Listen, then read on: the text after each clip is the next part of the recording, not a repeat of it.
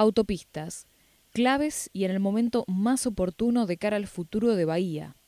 Por día ingresan unos 2.000 camiones diarios a la zona portuaria y se prevé que este proceso seguirá en aumento.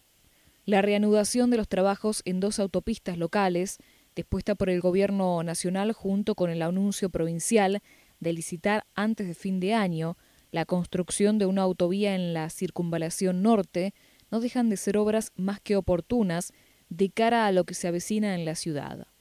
Hoy por hoy todo parece indicar que en los próximos años seguirá siendo muy importante la llegada de camiones cerealeros a las terminales portuarias bahienses como consecuencia de la inestabilidad que sufrirá el río Paraná, ahora sometido a una de las peores bajantes de los últimos 100 años. En tal sentido, el reconocido ingeniero climatólogo Eduardo Sierra señaló que en los próximos años habrá más bajantes que crecidas en la hidrovía y que esto responde a ciclos normales del río.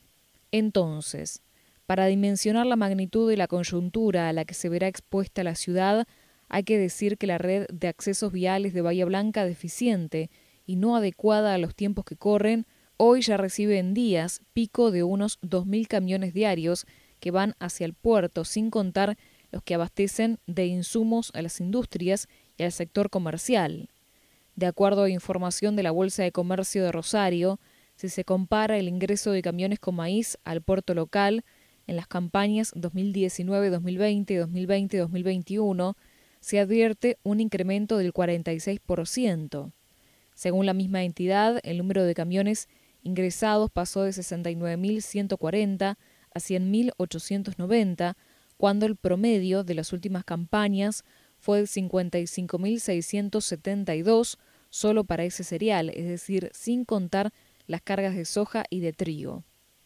Incluso hablando de los primeros semestres del año, mientras en 2019 se movilizaron en el puerto 135.700 unidades, ahora esa cifra trepó a 137.700.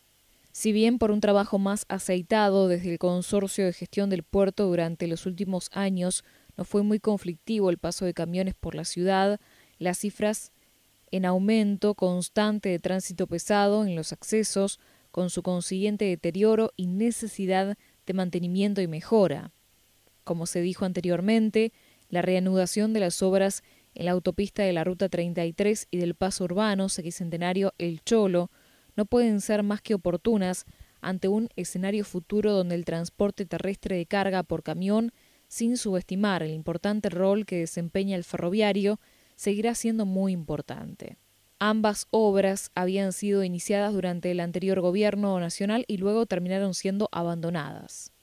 El otro proyecto clave para mejorar los accesos a la ciudad fue anunciada por el gobernador Axel Kisilov, quien el pasado 7 de julio anunció que en las próximas semanas va a ser licitada la circunvalación norte, es decir, la continuación de la autovía existente entre Avenida Cabrera y La Carindanga. Se trata de una obra de magnitud, dos puentes sobre el Napostá y de enorme importancia para la ciudad, la que permitirá empalmar los tramos ya existentes por donde hoy se mueve en dirección a la zona portuaria buena parte del tráfico de camiones que llega desde el norte por la Ruta 33. Seguramente y con mucha suerte, todas estas obras demandarán al menos un par de años para estar en funcionamiento, pero al menos serán una respuesta concreta frente a las décadas de atraso en la materia. Al respecto, resulta valedero recordar que a Bahía Blanca nada le resultó fácil en materia de obras públicas ni nada le cayó del cielo, menos en lo que hace a su infraestructura vial. Pese a la importancia de su puerto estratégico para el país, cada metro cuadrado de pavimento costó horrores conseguirlo y muchas las obras que hoy permiten alejar los camiones del centro fueron concretadas 40 años atrás. Por ejemplo, el camino Parque Sequicentenario fue ejecutado en la década del 70. Hasta entonces, aunque hoy parezca increíble, los camiones que llegaban desde la Ruta 33 debían dirigirse hacia el puerto por Avenida Alem, luego calle Brasil o Perú para luego tomar Don Bosco, Avenida Colón y Avenida Arias o camino a Galván.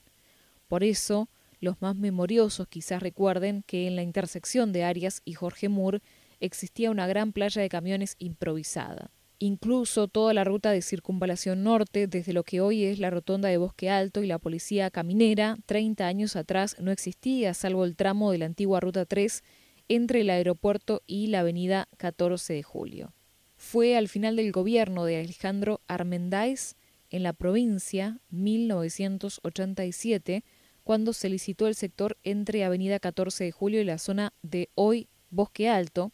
aunque el primero se ejecutó hasta la Avenida Cabrera y años después, por los costos adicionales que insumieron dos puentes sobre la postá, el tramo restante. Luego vendría la concreción de la autovía Juan Pablo II en la administración de Daniel Scioli y más tarde el tramo Carrindanga Bosque Alto en el gobierno de María Eugenia Vidal. Ambos proyectos con dos carriles por mano y adecuados en las necesidades actuales en materia vial. Perdidos en el tiempo quedaron los anuncios de Eduardo Dualde a fines del 90 de ampliar los accesos portuarios para acompañar las grandes inversiones del polo petroquímico o los de Néstor Kirchner en 2004-2005 para ejecutar la siempre postergada autopista para la unión de las rutas 3 Sur y 3 Norte, proyecto del que incluso existe una gran maqueta en la sede de Vialidad Nacional realizada más de una década atrás. Luego vino la última y gran decepción, la frustrada autopista hasta Montermoso, en realidad Ruta 3 hasta Dorrego, otra obra largamente reclamada y con mucho fundamento, que Mauricio Macri iba a hacer con el sistema de participación público-privada. Por eso, la reanudación de los grandes proyectos ya mencionados y la futura circunvalación norte resultan más que oportunos, sobre todo porque se vendrán años intensos en materia de transporte de cargas. A esas obras habrá que esperar por otras que terminen de cerrar definitivamente el anillo de circunvalación con doble trocha, algo a lo que cualquier ciudad portuaria e industrial del tramo de Bahía Blanca puede y debe aspirar. Avanzan las obras en dos autopistas fundamentales. La obra de la 33, que incluye la ejecución de una autopista hasta el kilómetro 42 y 16 puentes, 5 en zona rural y 11 en el paseo urbano, avanza muy bien, mientras que el resto de la traza, hasta 300 kilómetros de Bahía Blanca, donde tiene jurisdicción el Distrito Local de Vialidad Nacional, se están ejecutando distintas obras. En cuanto a la autopista de Sequicentenario El Cholo, paso urbano, se trabaja con intensidad en el corrimiento de un gasoducto, dos acueductos y dos electroductos, todas obras de gran complejidad, mientras que en los próximos días volverá una máquina pilotera para continuar la ejecución de puentes. Más sencillo será luego la pavimentación de toda la traza.